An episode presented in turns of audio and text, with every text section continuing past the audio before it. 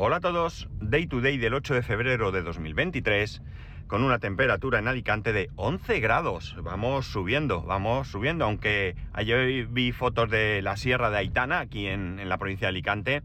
Eh, La Sierra de Aitana es una de los muchos eh, montañas que tenemos aquí. No puedo deciros la altitud ni nada ahora mismo. Y eh, como peculiaridad tiene que arriba, arriba del todo, hay una base militar. Una base militar allí con, con radares y demás para, para controlar aviones y todo esto. Bueno, eh, sigo con el. Seguimos, con, porque a fin de cuentas no soy yo solo, vosotros también estáis implicados.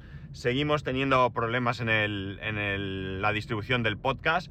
Entre ayer por la tarde, noche y esta mañana he hecho algunas cosas, a ver si tuviéramos suerte y a lo largo del día empezara la cosa a funcionar. eh, significaría que va por buen camino y entonces, bueno, pues eh, seguiría por este camino. No me quedan algunas cosas, pero ya he hecho algunos cambios que creo que podrían, o espero al menos que puedan, que puedan funcionar. Desde aquí agradecer al amigo madrillano que siempre que le hago alguna pregunta con respecto al tema de podcast, feeds y demás, me responde enseguida. Eh, y la verdad es que me e- e- es un hombre que ayuda muchísimo, que ayuda muchísimo, además de ser alguien con una capacidad de, de actividad increíble, ¿no? Increíble. O sea que muchísimas gracias, madrillano, como siempre. Bueno, hoy quiero hablaros nuevamente del tema de eh, médicos y mi diabetes y todo eso. Esto, es- esto no es nuevo, esto ya hemos hablado aquí varias veces, pero creo que es interesante ir eh, renovando un poquito lo que la situación, no ya por mí, porque sepáis cómo estoy ni nada de eso, que, que os agradezco esa preocupación que tenéis en ocasiones por mí, sino porque creo que es interesante ciertos asuntos que tienen una importancia muy alta que yo pueda traerlos aquí de manera habitual para, bueno, pues ir animando no solo a los que podáis encontraros en la situación eh, y seáis antiguos oyentes, sino a los nuevos oyentes que nunca han podido escucharme hablar de todo esto.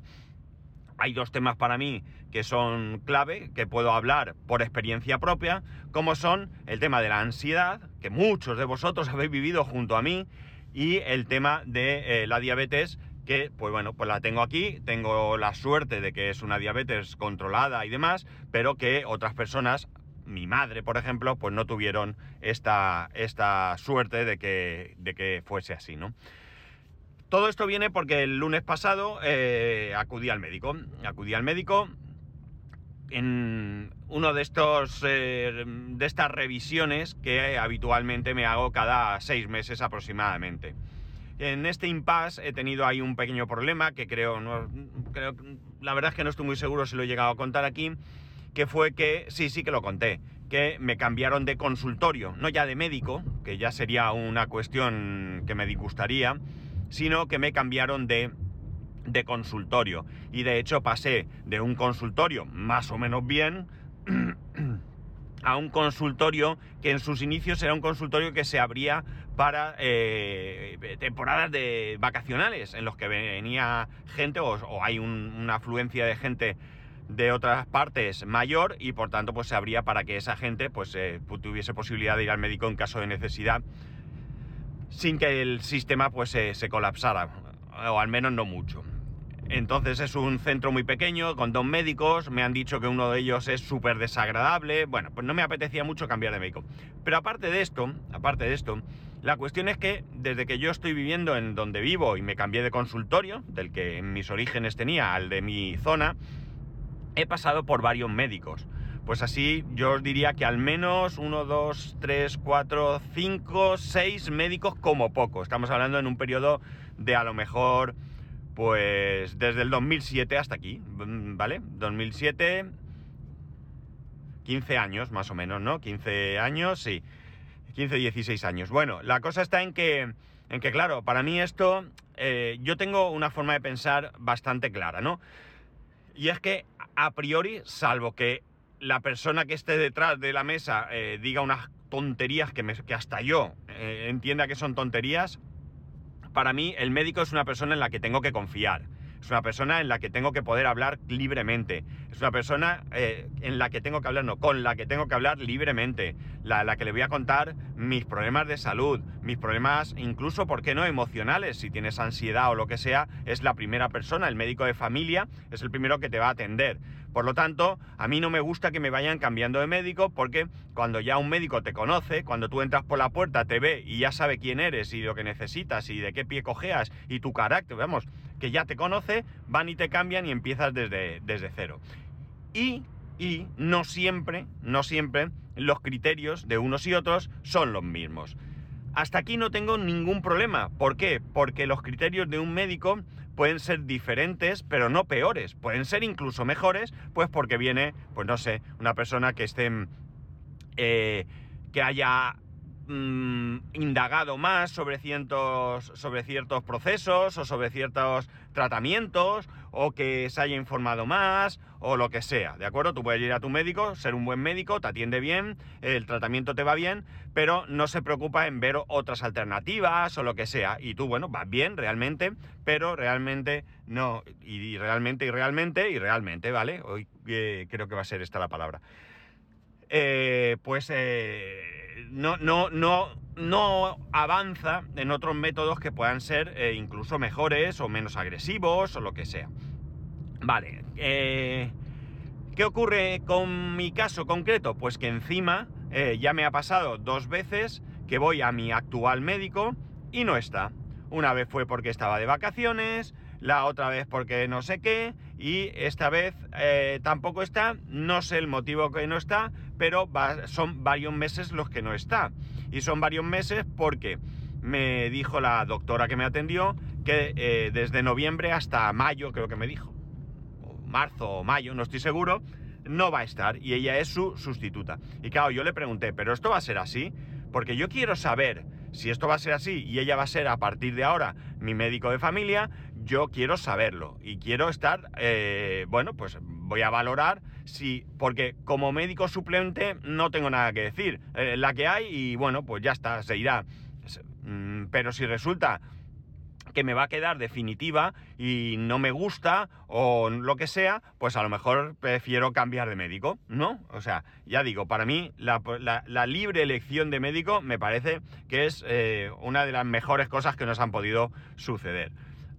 Entenderme, ¿no? Pues esto suena muy grandilocuente, pero lo que sea. Vale, el caso es que, claro, como digo, los criterios son diferentes. Eh, entonces, pues esta doctora me da la sensación que es un poco más alarmista de lo que es los médicos en general que he tenido antes. ¿Por qué? Pues porque donde los otros médicos están relativamente satisfechos con mi estado, pues ella lo ve como que estoy ahí mal, ¿no? Entonces, eh, no ha cambiado nada porque en el pleno 2023, eh, como ya comenté no hace mucho, te haces un análisis de sangre y cuando vas al médico te lo imprime en papel, por lo menos tienen la diferencia de dártelo en papel sin siquiera tú pedirlo. O sea que bueno, hasta ahí bien. Además, todas las veces que voy al médico y vaya a la consulta que vaya, porque muchas veces no es la misma consulta, que esa es otra. O sea, yo tengo que ir al médico y preguntar en qué consulta está, porque no tiene siempre la misma. Todas las consultas por las que he pasado con diferentes médicos míos de mi hijo, todos la impresora imprime mal. Todo das las consultas imprimen mal. Ayer la doctora me confesaba que lo que hacen es ir quitando piezas de una para reparar otras. Me parece súper triste, pero quizás es lo que tiene querer un servicio en el que pagues poco. Pero no lo sé, ¿eh? Pero ya digo, todas imprimen fatal. Llenas de manchas, bueno, una cosa espectacular. Vale. Eh, yo llego allí, me mira y tal, y bueno, pues que tú estás aquí, que llevan más de dos años con esto, que no sé qué, que esto tal, tal y cual. Vale. Aquí tenemos eh, con el tema de la diabetes, ya lo he confesado, lo he confesado, lo he comentado en otras ocasiones. No pretendo ni mucho menos ser médico ni nada. Es posible que muchos de los que estáis escuchando esto eh, sepáis mucho más de lo que sé yo, simplemente porque sois diabéticos o tenéis a alguien cercano y os habéis preocupado de, de investigar, cosa que yo tampoco me preocupa mucho o porque pertenezcáis al sector sanitario, médicos, enfermeras, enfermeros, eh, lo que sea, ¿no? Entonces, pues tenéis mayor conocimiento de todo esto. Así que no pretendo aquí dar una clase magistral, simplemente dar unas pinceladas al respecto. Bien, Está claro, la diabetes es eh, la enfermedad en la que tu cuerpo no es capaz de, eh, bueno, por decirlo de alguna manera, deshacerse de la, del azúcar, de la glucosa que tiene, eh, que va generando o entrando en tu, en tu organismo. Básico, ¿eh? Ya digo, seguro que hay una, una definición muchísimo más, más profesional. Cuando tú te haces un análisis de sangre, eh, hay varios valores que se tienen en cuenta. Y algunos de estos valores, incluso eh, últimamente, pues se les ha dado una vuelta y lo que antes se consideraba malo, pues ahora no lo es tanto. Eh, uno de los valores, em, digamos el más básico, es el azúcar, la glucosa en sangre, en el momento de hacerte el análisis. Es exactamente lo mismo, con mayor o menor precisión, pero es exactamente lo mismo que cualquiera de nosotros se puede hacer en casa con un glucómetro casero o en una farmacia eh, de cualquier pueblo, barrio, ciudad o lo que sea. Tú vas allí o tú tienes tu glucómetro, pinchacito en el dedo, gotita de sangre en una tira reactiva y el glucómetro en unos segundos te dice la glucosa en sangre en ese instante. Esto no es ni una hora antes, ni una hora después, ni el día antes, ni, nada de nada. Es en ese instante, ¿vale? Este es el primer valor. Luego tenemos otro, otro valor que es eh, lo que se conoce como, a ver si lo digo bien, la eh, glicosilada. La glicosilada básicamente es un valor que lo que analiza es cómo ha ido tu glucosa en los últimos meses. Me parece que son seis meses o algo así, tampoco me estoy muy seguro. Esto es un valor que tiene otra medida y que, bueno, quiero recordar que el límite está en 7, mientras tú estés por debajo de 7, aunque tú, eh, tu azúcar eh, en, ese pinchazo te dé elevada, si estás por debajo de 7, pues la cosa está siendo más o menos controlada. No es que sea bueno, es que es mejor que tenerla por encima de 7, pero tú tienes diabetes, ¿eh? Aquí que nadie diga, bueno, como estoy debajo de 7, como si no tuviera. No, no como si no tuviera. Quiere decir que estás ahí, que está bien, que lo estás haciendo medianamente bien, siempre se puede hacer mejor, pero tienes ahí ese, ese, punto que hay que, vigilar. De hecho, antes te pedían que tú te hicieses un destro, un análisis de estos del dedito eh, cada X tiempo, pues dependía. Mi madre se lo hacía varias veces al día, a mí me dijeron que lo hiciera pues una vez a la semana, que me lo hiciera, incluso hubo un médico que me gustaba mucho, pero ya se ha jubilado, que me lo hiciera principalmente aquellos días festivos en los que me, iba a pegar una comilona espectacular, ¿no? Entonces, después de la comilona, dos horas después, que me midiese para poder saber si la medicación estaba bien o si él podía considerar el añadir algún tipo más de, de medicación, aunque fuese para esas ocasiones. Y por último, por decir, eh, porque no es lo último, hay otras cosas que hay que tener en consideración, sería el eh, nivel de glucosa en orina. ¿no? El nivel de glucosa en orina es algo que, según me explicó el médico, pues hace un tiempo, cuando tú te analizaban la orina y había azúcar, aquello era un problemón, estaba muy mal, estaba chunga la cosa, ¿no? Madre mía, tiene azúcar en la orina, oh, este está hecho polvo, ¿no? Pues no, resulta que eso es bueno. ¿Por qué es bueno? Porque eso significa que tu cuerpo está eliminando exceso de azúcar y lo está eliminando por la orina. ¿Qué es lo que ocurre? Que aquí lo que tenemos que vigilar y muy bien son los riñones. Hay que vigilar los riñones porque el, exceso de azúcar no es bueno eh, para otras muchas cosas, no solo riñones, hígado, corazón, todo está eh, afectado, puede estarlo pero lo que se hace es vigilar los riñones para que estos pues no tengan ahí un sobreesfuerzo y puedan salir perjudicados. ¿Qué ocurre? Pues que para esto te dan una medicación. Eh, la medicación que te dan, pues eh, digamos que a mí lo que me explicaron es que mi diabetes es una diabetes en la que yo sí produzco insulina, pero mi cuerpo no es capaz de utilizar esa insulina. Entonces, ¿qué me dan? Pues me dan una no me pincho insulina, no la necesito, me dan una medicación que ayuda, vaya, ostras, un accidente con moto, pero parece que no ha sido no ha sido grave porque está el motorista ahí, menos mal, pobrecito. Bueno, la cuestión es que parece que, eh, o sea, yo no necesito insulina, pero lo que sí que, lo que, sí que necesito es pues algo que haga que se aproveche bien esa, insulina. ¿no? Esto es básicamente lo que a mí me explicó el médico. Eh, y además, eh, esa medicación, pues hubo un momento, no recuerdo, hace unos años, que me la cambiaron por una que además lleva un compuesto que lo que me hace es orinar más. Con lo cual, eh, yo tengo, cualquiera de nosotros, es imprescindible beber agua, todos lo sabemos, pero en mi caso, es más importante porque tengo que tomo una medicación para orinar mucho, pero necesito tener agua para que se haga el proceso y orine. Esto tiene la desventaja que ah, ya desde hace algún tiempo, desde que me dieron esta medicación, me levanto por las noches a orinar, a veces pocas, pero algunas veces incluso dos, y eh, ya aprovecho y bebo agua.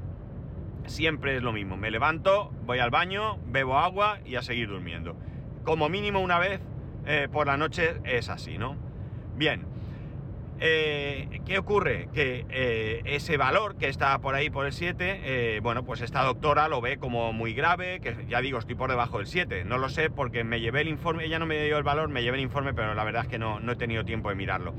el tema del podcast me come mucho tiempo, de, mucho tiempo del poco libre que me queda. La cosa es que en un momento pues ella pues le ha parecido que eso tal y cual, y entonces lo que ha hecho es que me ha cambiado el medicamento y me ha dado el mismo, exactamente el mismo medicamento, pero uno de los compuestos más, eh, más elevados, y ya está. Y bueno, pues me ha dicho que vaya eh, alternando, que evidentemente las, pastillas que tengo en casa no las voy a tirar, yo soy, pues, a mí no me gusta eso de derrochar medicamentos, como no me gusta derrochar nada, entonces tengo que eh, bueno, pues yo le dije, yo me voy a acabar las que tengo. Y me ha dicho, sí, sí, me dijo, lo que puedes hacer es alternar. Tómate una de estas por la mañana, que el día es más largo y bueno, pues si te hace orinar más. Porque lo que me explicó es que el compuesto que aumenta no es el que te hace orinar, ¿de acuerdo? Pero que por algún motivo eh, sí que hace que orinen más. Pues chico, yo qué sé, pues vale, pues gracias por la explicación, pero el caso es que si me tomo eso, todavía voy a ir más al baño con lo cual pues tendré que beber algo más de agua. Tampoco 6 litros, eh, los 2 litros, 2 litros y medio al día que hay que beber, pues yo tendré que seguir bebiéndolos, pero eh, iré más al baño. Pues perfecto, vale. Al final entiendo que no será perjudicial y para mí, ¿no? Que puede ser eh, bueno y ya está, y tengo que hacerle caso. Pero me molesta bastante este cambio de, criterio, este, esta diferencia. Tres accidentes llevo visto ya, ¿eh? Esta diferencia de criterio me molesta eh, porque ella no va a ser el médico que, yo tengo. Y si dentro de cuatro meses, porque el análisis me lo hice en diciembre, o sea, si allá para abril, mayo, lo que sí, mayo será, ¿no? Más o menos, voy, me hago otro análisis y ya está mi médico, pues a lo mejor el otro dice que para qué eso, que eso es una tontería, que estaba mejor antes, que no es necesario, que el efecto secundario de medicarme más, pues es, peor que, quedarme como... Yo qué sé, puede ser que tenga otro criterio. Y a mí me están mareando. Entonces, eso es lo que no me gusta, ¿no? Eso es lo que no me gusta. Si yo llego y cuando llegue mi médico lo ve y dice, excelente, pues bueno, pues bien, bien está. Pero es que no lo sé y me juego esa. Vale, otro efecto secundario que tiene esto es el tema de la, del colesterol. Pues sí, amigos, esto afecta al colesterol, principalmente triglicéridos que suben y, bueno, pues de rebote colesterol malo también sube. Eh, hay que controlarlo, hay que controlarlo. ¿Qué es lo bueno de todo esto? Lo bueno de todo esto es que, y ya van dos veces que, que me comprometo, dos o tres, no sabría decir, con esta tres, que me comprometo y no he sido capaz, es que simplemente, simplemente eh, cuidando tu alimentación y haciendo algo de ejercicio, repito, algo de ejercicio, no es que te machaques como un loco, ¿no? Simplemente salir a andar tres, dos, tres veces por semana a buen ritmo, media hora, tres cuartos, ya es bueno. Pues con esto tú controlas mucho todo esto, controlas colesterol, controlas glucosa y demás, ¿no? y como digo, pues cuidando un poco la alimentación. Me ha llamado mucho la atención porque este medio, esta doctora, para eh, ver, me da una hoja y me dice, te voy a dar una hoja sobre, una, sobre alimentación. Tiene tres columnas, una que es algo así como alimentos que se pueden consumir habitualmente, alimentos que se pueden consumir dos, tres veces semana y alimentos que tienen que ser muy esporádicos. La verdad es que no prohíbe. Entonces me dijo, mira esto y dime de todo esto, ¿cómo lo haces tú? Y están separados por grupos pues eh, arroz, pasta, pan, tal, eh, carnes rojas, pescados, verduras, frutas, etcétera, etcétera, ¿no? ¿Me llama la atención? ¿Qué me llama la atención? Pues que yo cuando veo el... Yo cuando ella me lo da, yo le respondo tal cual me ha dicho, pero después cuando ya lo tengo en mi poder y he salido de la consulta y tengo un rato, le pego un vistazo y me veo que es un, eh, unas recomendaciones para la arteriosclerosis. Pues amigos, yo no sé si tiene que ver. Sinceramente no sé si tiene que ver la arteriosclerosis con la diabetes, con el... con el... este, con el... ay, ahora no lo digo. Lo acabo de decir, con... Ay, se me ha ido la palabra, ¿en serio? Bueno, con lo de la grasa, ¿eh? Ostras, colesterol, en serio, es flipante, ¿eh? Si no estuvierais ahí no os lo creeríais si os lo contara. Con el colesterol no tengo ni idea si todo esto tiene que ver, la cuestión es que me da ese régimen. Claro, me llama mucho la atención porque en la primera columna, en lo que habitualmente puedes comer, está pan, está eh, eh, patata, está eh, pasta, arroz, y esto, amigos, no es precisamente alimentos buenos para un diabético. ¿Por qué? Porque el problema ya no es que tú comas cosas con más o menos azúcar, que también. El problema está en que hay alimentos, los hidratos de carbono, se transforman en azúcares. Y esto es lo chungo. De hecho, ese médico que me decía que me hiciese un, un control después de una comida copiosa, él decía, principalmente si un domingo te comes un buen arroz y tal, te lo haces. Es decir, el arroz va a hacer que tengas una subida de glucosa en sangre. Por tanto, me extraña mucho que me dé un, régimen o unas consideraciones más que un régimen donde diga que de manera habitual yo puedo comer arroz, pasta, eh, pan, etcétera, etcétera, que eh, evidentemente es algo que yo tengo que tener bastante, bastante cuidado, ¿no? ¿No puedo comer? Por supuesto que puedo comer, pero no puedo estar comiendo pasta y eh, pan y, y arroz todos los días porque no me va a ayudar en nada al control. Eh, y luego, pues bueno, otro tipo de, cuestiones también que me pone ahí, que están referidas, pues eh, mucha carne roja, mucha tal, que bueno, pues oye, mm, no sé yo hasta qué punto, porque, eh, bueno, pues sí que es cierto que hay una columna donde no te recomienda abusar de embutidos, quesos muy madurados, mm, los quesos normalmente frescos, tiernos, pues en menos grasos, cosas así, ¿no? Pero me... Ay, que se me va la voz. Pero realmente me llamó bastante la, atención algunas de estas cosas, ¿no? Evidentemente, cosas malas. Pues cosas malas es toda la bollería industrial es mala. Mucho azúcar, mucha grasa, no es bueno. ¿Puedes comerte un croissant de bolsa del, supermercado?